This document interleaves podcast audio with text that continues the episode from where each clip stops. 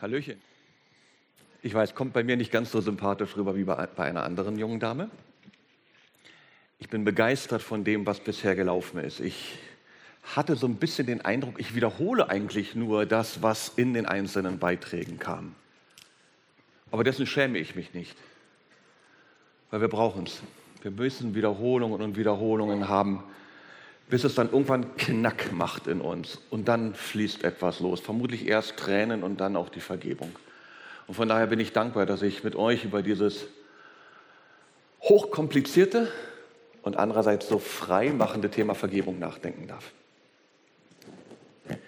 Ich möchte euch gerne in die Situation von Matthäus 18 mit hineinnehmen. Und ich habe heute Morgen gemerkt, dass das eine Analogie, eine Vergleichbarkeit mit euch hatte. Ihr hattet gestern einen vollen Tag mit ganz viel Input. Jesus hat Predigten gehalten. Er hat seinen Jüngern ganz schön viele Dinge ins Pflichtenheft reingeschrieben. Sie sollen sein wie so ein kleiner Steppke zum Beispiel.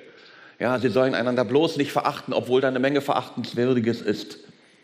Und die Jünger haben das zack, zack, zack alles in ihr Hausaufgabenheft reinbekommen, so wie ihr gestern. Und die Jünger haben sich untereinander unterhalten, so wie ihr gestern. Die Jünger haben vielleicht auch gebetet, haben vielleicht auch Dinge erkannt, so wie ihr gestern. Und ich saß gestern Abend dort hinten und irgendwie jeder, der zu diesen Mülltonnen wollte, musste an mir vorbei. Und ich dachte, das nimmt ja gar kein Ende. Ich hatte echt überlegt, ob die CJler sich hinstellen und mal die Streichholzschachteln zählen. Aber ich dachte, wer zählt in 1200 Streichholzschachteln? Ihr habt dort Dinge reingeworfen und ihr wisst, was auf diesen Streichholzschachteln steht. Und Jesus weiß, was in diesen Boxen drin ist, in dieser Gottbox. Es war eine Menge hochgekommen gestern und das ist bei euch irgendwie rausgebrochen. Und irgendwie stelle ich mir meinen Kumpel Petrus genauso vor. Der war in der gleichen Situation. Er hatte eine Rede nach der anderen gehört. Und ich kann nicht jetzt Matthäus 18 mit euch nochmal lesen. Ich will euch nur kurz einen Rückblick geben. Der erste Teil, Kapitel 18, Verse 1 bis 10, von Jesus her über mich und über andere denken. Das hatten wir gestern unter der Überschrift Beziehungen. Ohne mich bist du nichts, sagt Jesus. Sei nicht stolz, sei Demütigung. Selbsterniedrigung ist keine Option, sondern ein Muss. Ohne persönliche Bankrotterklärung kommst du nicht in den Himmel. Jesus sagt, erst mit mir bist du etwas, etwas von Menschen geringgeschätztes und von mir heißgeliebtes. Und dieses Denken soll dann dazu führen, dass du auch wertschätzend und ehrbietend mit anderen umgehst. Und wenn du den anderen entsprechend aufnimmst, nimmst du mich auf und was du ihm Böses antust, tust du mir Böses an. Und ich schütze diesen anderen, so wie ich dich schütze. Pieke mir ins Auge, indem du dem anderen Böses tust. Und dann kommt ein Abschnitt, Matthäus 18, die Verse 15 bis 20, die wir hier nicht behandeln.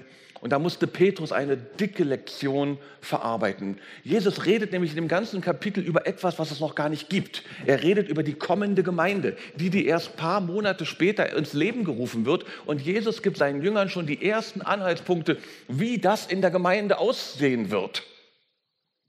Und er sagt klipp und klar, da wird Sünde vorkommen. Geh in die christliche Gemeinde und du wirst Sünde begegnen. Äh? Ich dachte, heilige Gemeinde, da sind nur Heilige, da finden nur heilige Sachen statt. Da laufen Leute, lauter Leute mit Heiligenscheinen rum.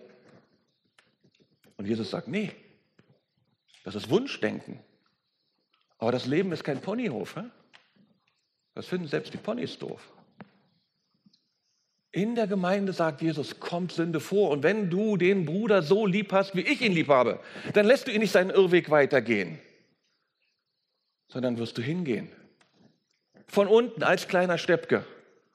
Du wirst nicht ihn verachten, sondern du wirst ihn darauf hinweisen, dass das, was er gerade tut, nicht meinem Plan für sein Leben entspricht.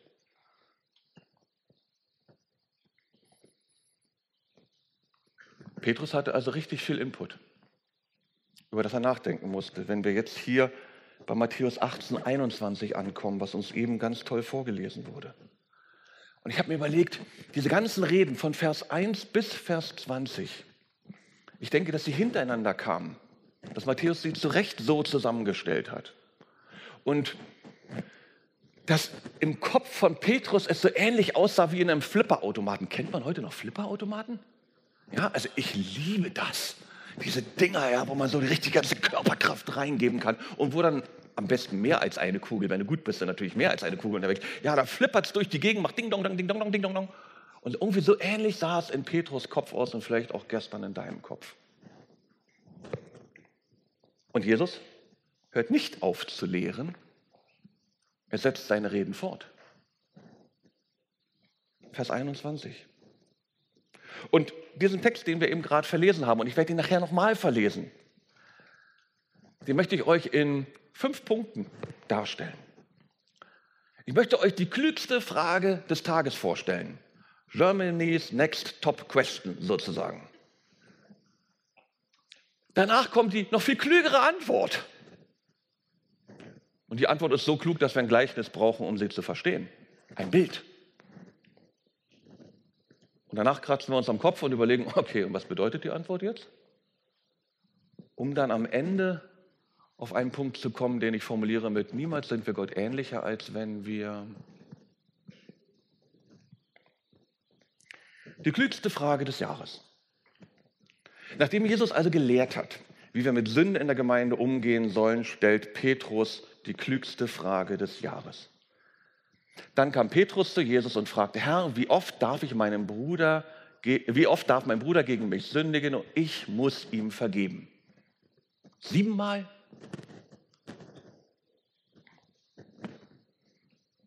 Ich mag Petrus. Wir hatten gestern was über meine Ungeduld gehört und Petrus ist ja auch bekannt für eine gewisse Ungeduld. Jesus läuft übers Wasser und er muss auch erstmal los, bis er merkt, oh, hat auf die Wellen geguckt. Ich mag Petrus. Allerdings, wenn du ein Ohr hast, solltest du in seiner Nähe ein bisschen aufpassen. Könnte sein, dass es mal abgehackt wird. Aber ich mag Petrus, der diesen langen Predigten von Jesus zuhört und der sagt, naja, jetzt muss man mal Schluss sein, sondern wer nachdenkt. Der hört zu und denkt nach. Und der lernt nicht nur Sätze auswendig, damit er im nächsten Test genau die gleichen Sätze hinschreiben kann. Er denkt nach und sagt, okay, wenn ich das mache, wenn ich das mache, wenn ich das mache, was von 1 bis 20 steht, wenn ich das alles mache, Houston, wir haben ein Problem. Wie oft muss ich dann wohl vergeben? Wenn ich mir meine Buddies hier angucke, also Petrus und seine Kollegen, die mit ihm durch die Wüste laufen, wenn ihr in eure Gemeinden oder in eure Jugend guckt, fangen wir mit der Familie an. Wie oft müssen wir vergeben, wenn wir diese demütige Sicht haben, wenn wir dieses Herz Jesu haben, wie oft? Ich finde diesen Mann vorbildlich, weil er zuhört, weil er nachdenkt und weil er sich traut, eine Frage zu stellen. Ihr Leute, weiß nicht, es gab doch mal so eine Serie, Sesamstraße. Wer nicht fragt, bleibt dumm. Ne? Also der Spruch hat schon was. Traut euch zu fragen, wenn ihr merkt, wenn ich das und das höre, wie sieht denn das in meinem Leben aus? Petrus macht es, ich liebe diesen Mann. Mit dem würde ich gerne mal ein richtig gutes Gläschen Wein trinken. Himmlischer Wein. Boah. Das Problem ist, dass hinter der guten Frage von Petrus eine andere, versteckte Frage steckt.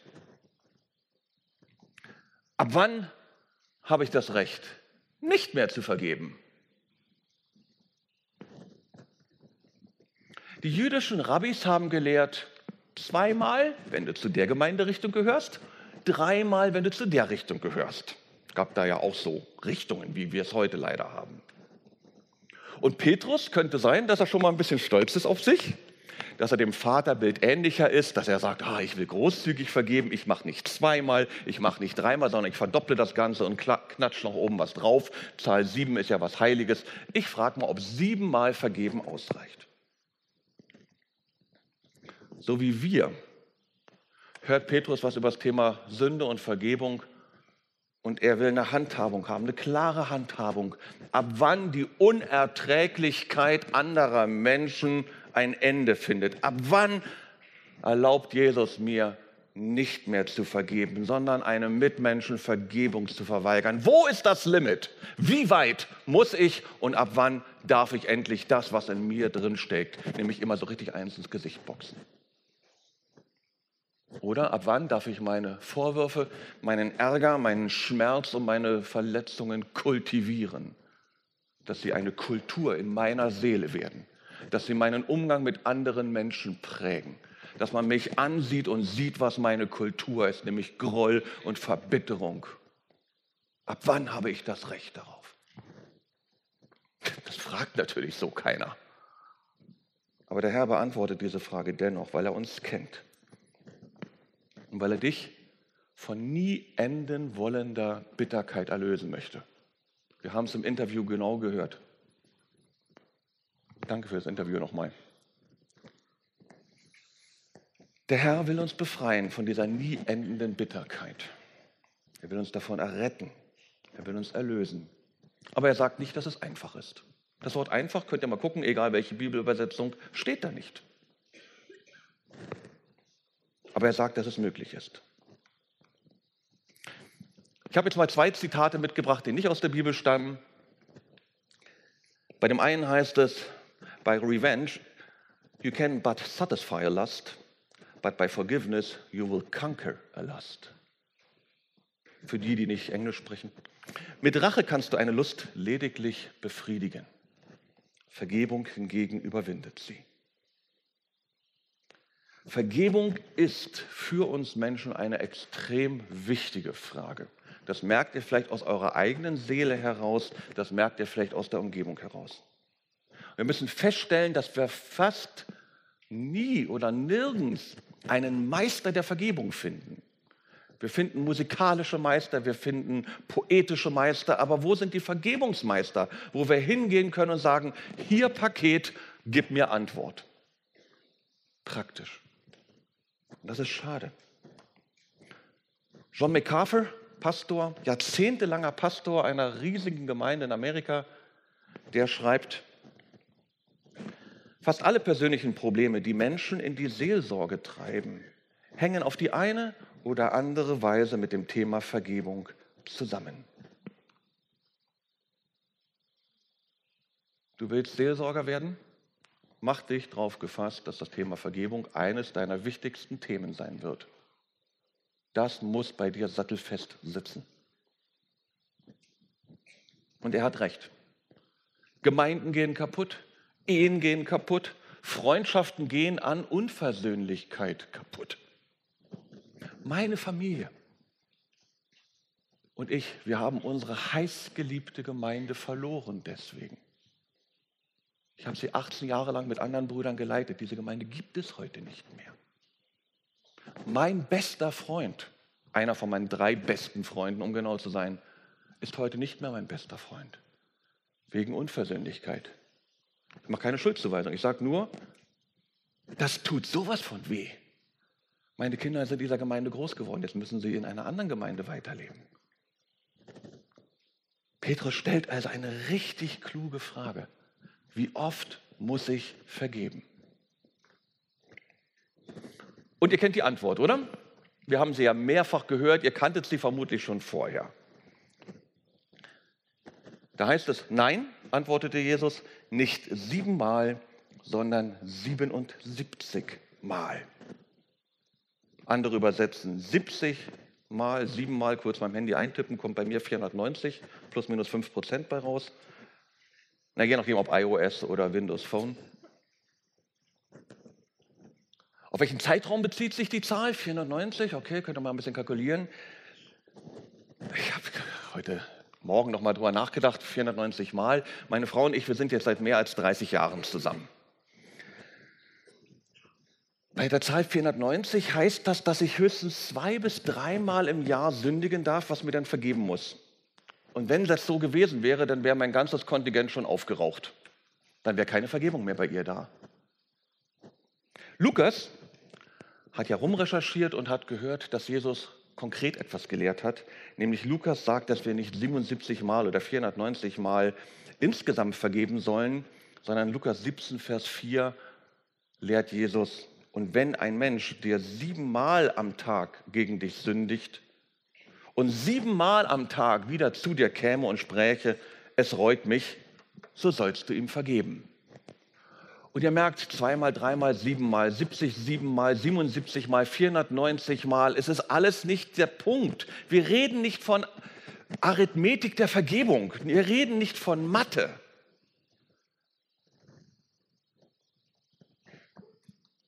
wir merken, das können wir nicht. Oder wie es im Interview heißt, das wollen wir nicht. Da kommt irgend so ein Vollpfosten an und tut irgendwas an mir.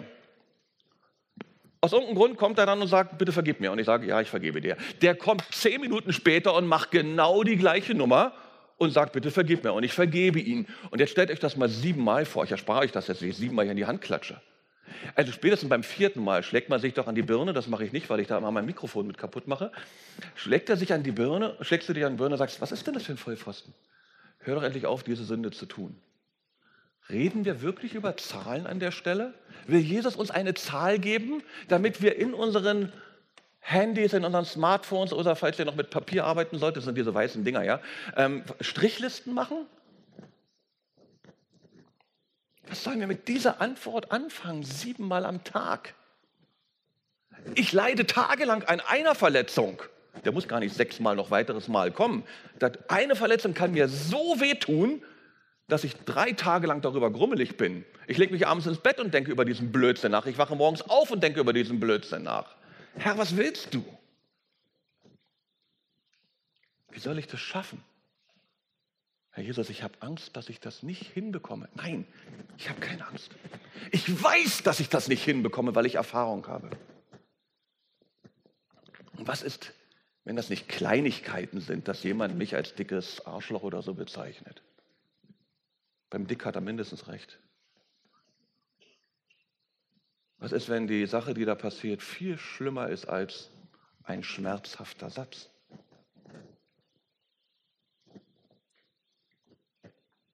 Ich bin sauer, wenn man an mir sündigt. Und Jesus weiß das.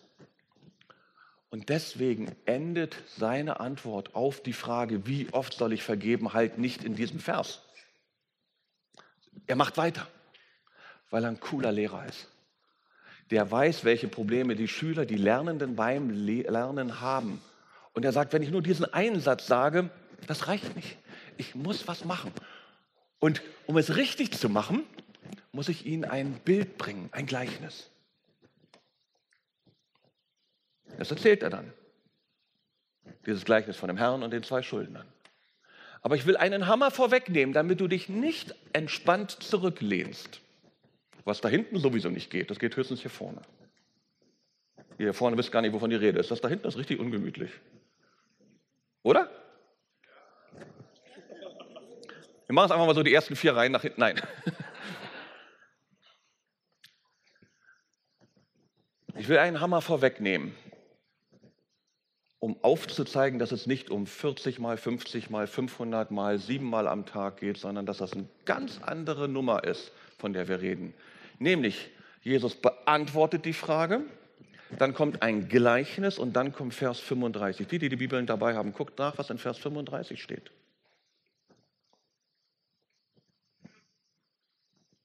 Da steht, dass wir von Herzen vergeben sollen. Da kommt jemand x-mal mit der gleichen Sache, mit einer anderen Sache und ich soll ihm nicht nur vergeben, sondern ich soll ihn vom Herzen vergeben. Bankrotterklärung. Ich will das nicht. Der hat mir wehgetan, der hat mir Schaden zugefügt. Ich leide darunter, unter den Folgen. Ich will dem Kerl überhaupt nicht vergeben oder der Kerline.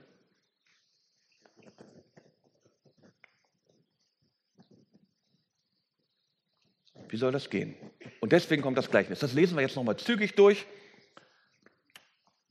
Aber ah, das hatten wir eben schon. Deshalb ist es mit der Himmelsherrschaft wie mit einem König, der von seinen Dienern Rechenschaft verlangte. Und ich habe dem ganzen Abschnitt hier, also den Versen 23 bis 27, die Überschrift gegeben, wie Gott mit uns umging.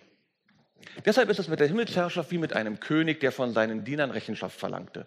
Gleich am Anfang brachte man einen zu ihm, der ihm 10.000 Talente schuldete. Und weil er nicht zahlen konnte, befahl der Herr, ihn mit seiner Frau, den Kindern und seinem ganzen Besitz zu verkaufen, um die Schuld zu begleichen. Und der Herr, der Mann warf sich vor ihm nieder und bat ihn auf Knien. Herr, hab Geduld mit mir. Ich will ja alles bezahlen. Da bekam der Herr Mitleid. Er gab ihn frei und er ließ ihm auch noch die ganze Schuld. Der nächste Abschnitt, wie Unversöhnlichkeit aussieht. Doch kaum war der Diener zur Tür hinaus, traf er einen anderen Diener, der ihm 100 Denare schuldete. Er packte ihn an der Kehle und würgte ihn und sagte, bezahle jetzt endlich deine Schulden. Und ich falle diesmal nicht runter wegen meiner alten Knie, aber genau das Gleiche, was eben passierte, passiert hier wieder. Da warf sich der Mann vor ihm nieder und bat ihn, hab Geduld mit mir. Ich will ja alles bezahlen. Er aber wollte nicht, sondern ließ ihn auf der Stelle ins Gefängnis werfen, bis er ihm die Schulden bezahlt hätte. Und wohin führt diese Unversöhnlichkeit? Verse 31 bis 34. Als die anderen Diener das sahen, waren sie entsetzt. Ihr könnt schon mal überlegen, wer diese anderen Diener sind. Ist ja nur ein Bild. Wofür denn? Als die anderen Diener das sahen, waren sie entsetzt. Sie gingen zu ihrem Herrn und berichteten ihm alles. Da ließ sein Herr ihn rufen und sagte zu ihm, was bist du für ein böser Mensch? Deine ganze Schuld habe ich dir erlassen, weil du mich angefleht hast.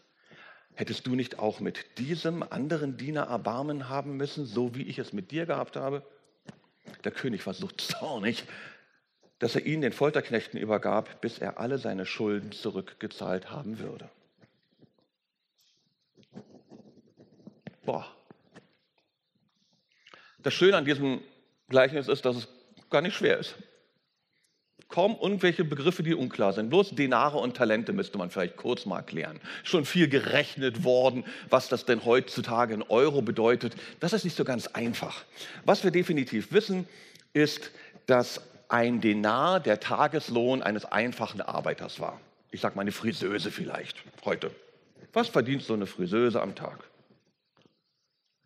Und diese 100 Denare sind sowas wie dreieinhalb Monatsgehälter einer Friseuse. Der Knecht, der da diese 100 Denare schuldete, ich nenne ihn jetzt immer Knecht Nummer zwei, der hatte schon eine relativ hohe Last. Ihr könnt ja mal euren Papa fragen, Papa, was verdienst du in dreieinhalb Monaten?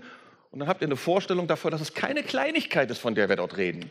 Das ist schon etwas, was zeckt. Wenn dein Papa plötzlich dreieinhalb Monatsgehälter verliert, das werdet ihr merken. Kein Nutella mehr morgens. Was? Okay, ihr seid wieder dabei.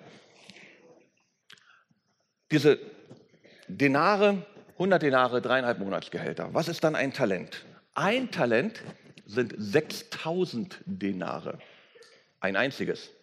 Die Schuld von Knecht 1 waren aber 1000 Denare. Wir reden also, äh, 1000 Talente. Wir reden also von 1000 mal 6000 Monatslöhnen, 20.000 Jahre Arbeitslohn.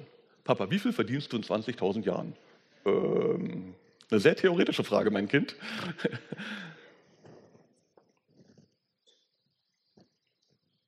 Mark Twain hat einmal gesagt, mir bereiten nicht die Bibeltexte Schwierigkeiten, die ich nicht verstehe, sondern diejenigen, die ich verstehe. Und ich glaube, das ist so ein Text, oder? Inhaltlich ist das gar nicht schwer zu verstehen. Uns ist sofort klar, worum es geht. Das Problem ist, dass diese dieses Gleichnis keine nette Anekdote ist, kein kleines Geschichtchen, keine Einschlafgeschichte, sondern Jesus diese Geschichte erzählt als Antwort auf die Frage, wie oft soll ich vergeben? Und obwohl wir am Anfang gemerkt haben, dass er eine Zahl nennt, haben wir gemerkt, ach, die Zahl ist es gar nicht. Die Zahl soll nur sagen, ganz oft. Es gibt keine konkrete Zahl. Wenn wir uns das genauer angucken, merken wir auch beim Vergebungsgesuch 491 darf nicht Schluss sein. Was macht dieses Gleichnis dann mit uns? Dieses Gleichnis korrigiert unsere Selbstgerechtigkeit. Es korrigiert unser Denken über uns selbst. Es ist völlig unwichtig, wie oft jemand dich um Vergebung bittet. Es ist auch völlig unerheblich, wie groß seine Schuld ist. Etwas ganz anderes ist wichtig. Wir müssen unseren Blickwinkel komplett ändern. Wenn wir in Zahlen denken, wenn wir in Schuld denken, Schuld des anderen denken, dann haben wir einen völlig falschen Blickwinkel und werden gegen die Wand knallen. Nach diesem Gleichnis ist die ausschließliche Motivation für unser Vergeben die Tatsache, dass wir selbst eine unermesslich größere Vergebung erhalten haben ausschließliche Motivation für unser Vergeben ist die Tatsache, dass uns viel mehr vergeben worden ist. Das war im Spoken Word auch in einer Passage sehr gut drin. Wir haben falsches Denken. Um genau zu sein, haben wir drei falsche Denksysteme. Wir denken über uns zu groß, wir denken über Gott zu klein und wir denken über die Schwere unserer Sünde und Gottes Vergebung viel zu gering. Wir sind Falschdenker. Wir denken über uns viel zu groß. War das nicht schon die Lehre vom Anfang von Matthäus 18? Ja. Löst bitte nicht Matthäus 18, Verse 1 fortfolgende von 20 fortfolgende. Das ist eine Sammlung von Reden, die Jesus höchstwahrscheinlich hintereinander weggebracht hat. Sei der Steppke, denke über dich wie der Steppke. Dann erst bist du in der Lage, hier mitzukommen, was hier ab 21 gelehrt wird. Jesus erklärt uns die himmlischen Wahrheiten. Das Gleichnis fängt an. Deswegen ist es mit dem Reich der Himmel wie mit einem König, der mit seinen Knechten abrechnen wollte. Wer ist denn dieser König? Wer ist denn dieser Herr, der abrechnen will? Na Gott! Ist doch klar. Und die Frage ist nur, wer von den beiden Knechten bist du? Wenn man sich überlegt, wo passiert denn das? In dem Gleichnis ruft der Herr ja den ersten Knecht, um mit ihm abzurechnen. Wo passiert das im Leben eines Menschen? Man könnte zuerst denken, das ist vielleicht dieses jüngste Gericht, was dann irgendwann mal stattfinden wird. Ich persönlich denke, dass es nicht das ist, sondern dass es etwas ganz Alltägliches ist. Dass der Heilige Geist, der uns von Sünde, Gerechtigkeit und Gericht überführt, in das Leben eines Menschen hineintritt und sagt, hallo, ich bin Gott. Ich habe dir ein biologisches Leben gegeben, ich habe dir Gaben gegeben, ich erwarte, dass du mich mit deinem Leben verherrlichst Rechenschaft ablegen. Hast du mich verherrlicht? Wo ist deine Dankbarkeit für die Dinge, die ich dir gegeben habe? Diese Rechenschaft passiert. Gott sagt, ich habe dir Dinge gegeben, Zahltag. Ich will sehen, was du mit den anvertrauten Talenten getan hast. Und dann spricht das Gewissen an, hoffentlich, und Menschen fallen nieder auf die Knie und sagen, Herr, vergib mir. Weil sie merken, ich muss meinen Bankrott erklären. 6000 mal 1000 Tagelöhner kann ein einzelner Mensch niemals abstrampeln. Geht gar nicht. 20.000 Lebensjahre. Naja, ich bin ja kein einfacher Arbeiter, ich bin Banker. Okay, 19.000 Lebensjahre. Hm, ich bin aber Direktor einer Bank. Okay, 18.000 Lebensjahre.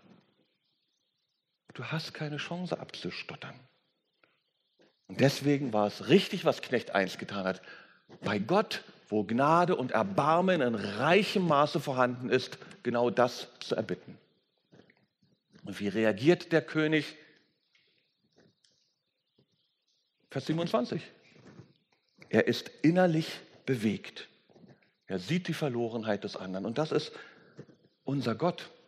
Wir denken auch über unseren Gott oft viel zu klein. Wir sagen, na klar, hat Gott unsere Sünde vergeben. Ja.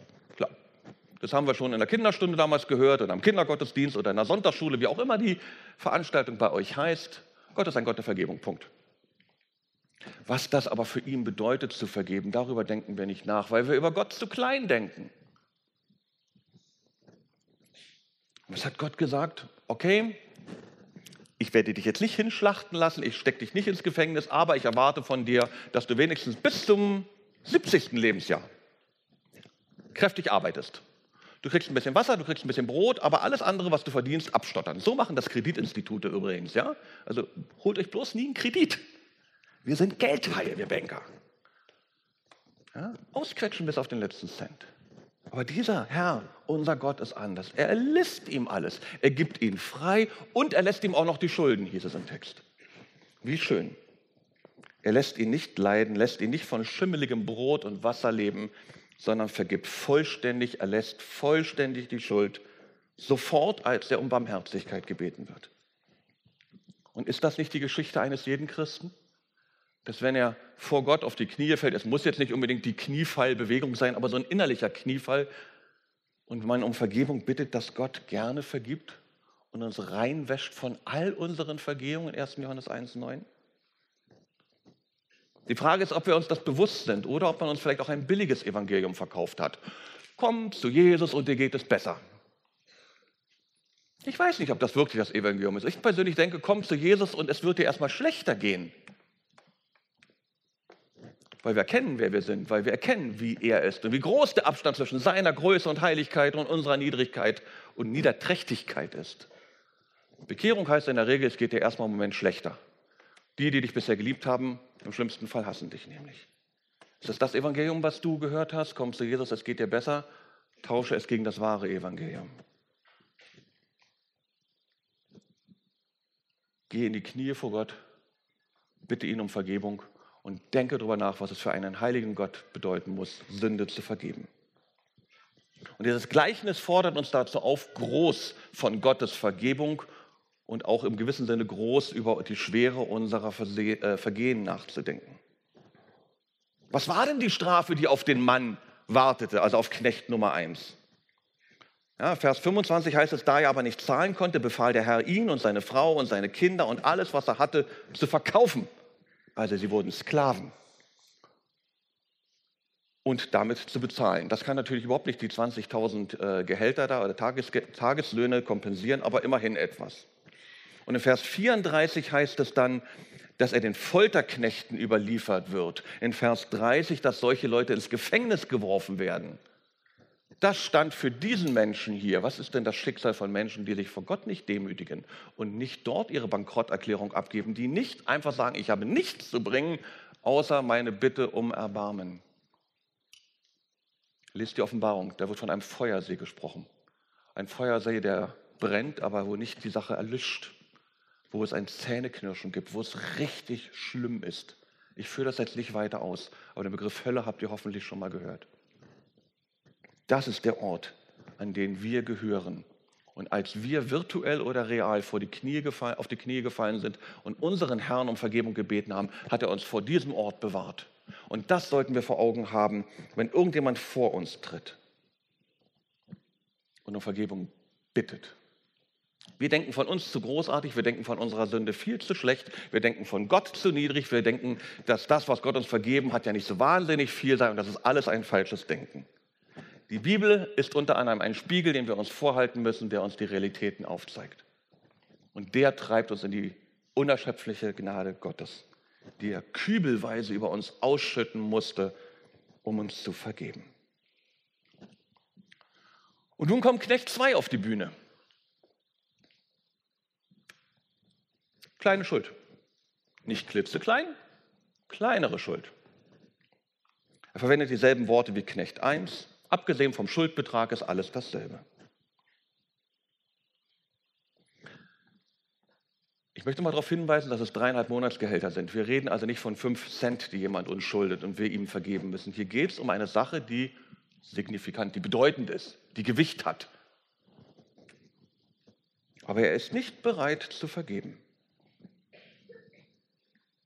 Und wen regt das auf? Wer sagt, das gibt es ja wohl gar nicht? Was ist denn das? Das gibt es ja gar nicht. Das sind die Mitknechte. Die entsetzen sich, Vers 31. Als aber die anderen Knechte, die Mitknechte, sahen, was geschah, wurden sie sehr betrübt und gingen und berichtet ihrem Herrn alles, was geschehen war. Wer ist damit gemeint? Ihr, ich, wir Christen. Wir beobachten einander, wir nehmen einander wahr. Wir wissen, wie viel Vergebung wir erfahren haben, wir wissen, wie viel Vergebung der Nachbar zur linken Seite bekommen hat, wir wissen, wie viel Vergebung der Nachbar zur rechten Seite bekommen hat. Und wenn die Leute nicht bereit sind, auch zu vergeben, dann sollte uns das entsetzen, dann sollten wir dadurch betrübt werden. Wir sollten vor den Menschen treten und in freundlicheren Worten, als ich jetzt bringe, aus rhetorischen Gründen, in freundlicheren Worten sollten wir ihnen sagen, sag mal, bist du doch ganz dicht?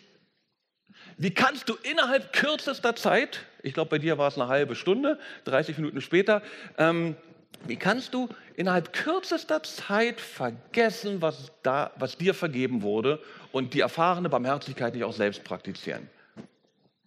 Im Jiddischen heißt es, du bist nicht, wohl, bist nicht ganz Mischugge. Äh, du bist Mischugge. Ja, du bist nicht ganz dicht. Das geht gar nicht.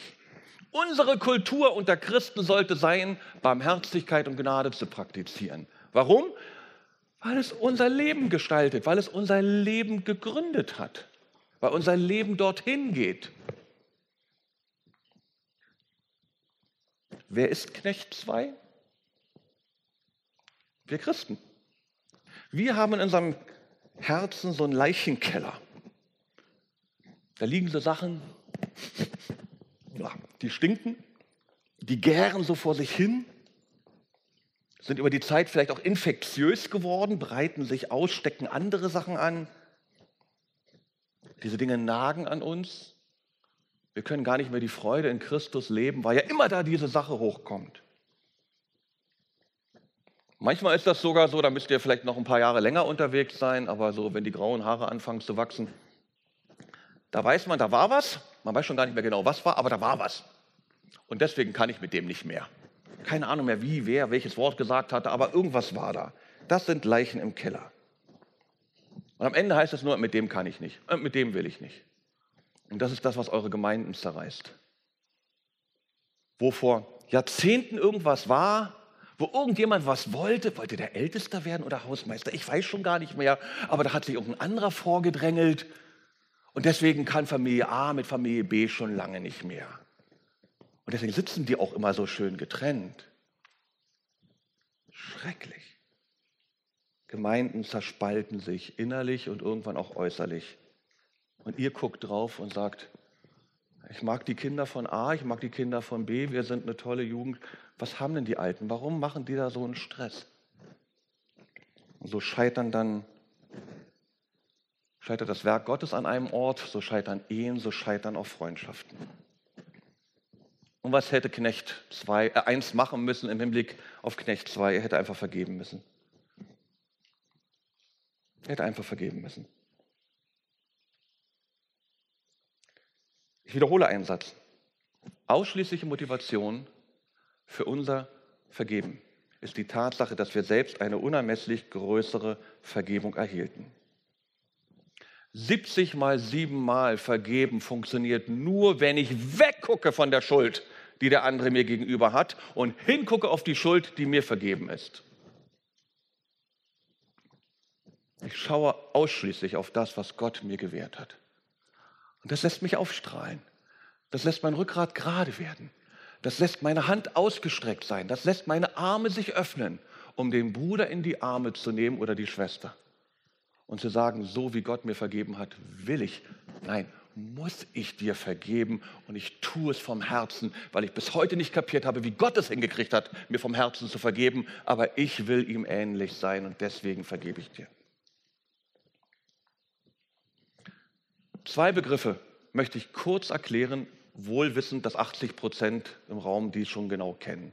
Ich rede immer von Barmherzigkeit und ich rede immer von Gnade. Was ist das eine, was ist das andere? Ihr könnt es immer als Wortpaar benutzen, dann liegt ihr meistens sehr gut. Ja, aber es gibt da so eine Definition.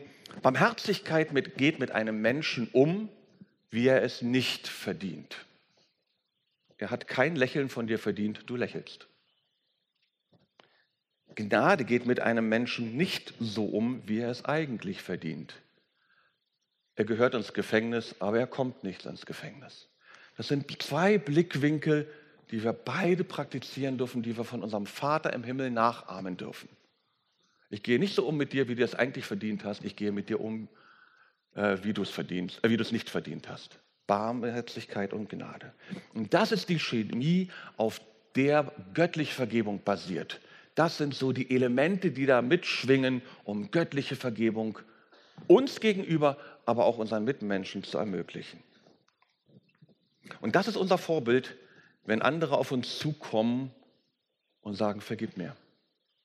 Das ist unser Vorbild, wenn jemand zum dritten Mal am Tag, zum siebten Mal am Tag, zum 490. Mal in diesem Jahr auf mich zukommt und sagt, vergib mir. Wir wollen wie Jesus barmherzig sein und den anderen auf eine Art und Weise behandeln, die er eigentlich überhaupt nicht verdient hat.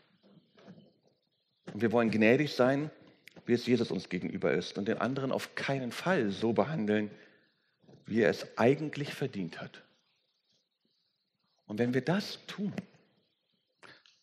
wenn wir das tun, dann gilt eine erhebende Aussage. Niemals sind wir Gott ähnlicher, als wenn wir vergeben. Ich möchte beten.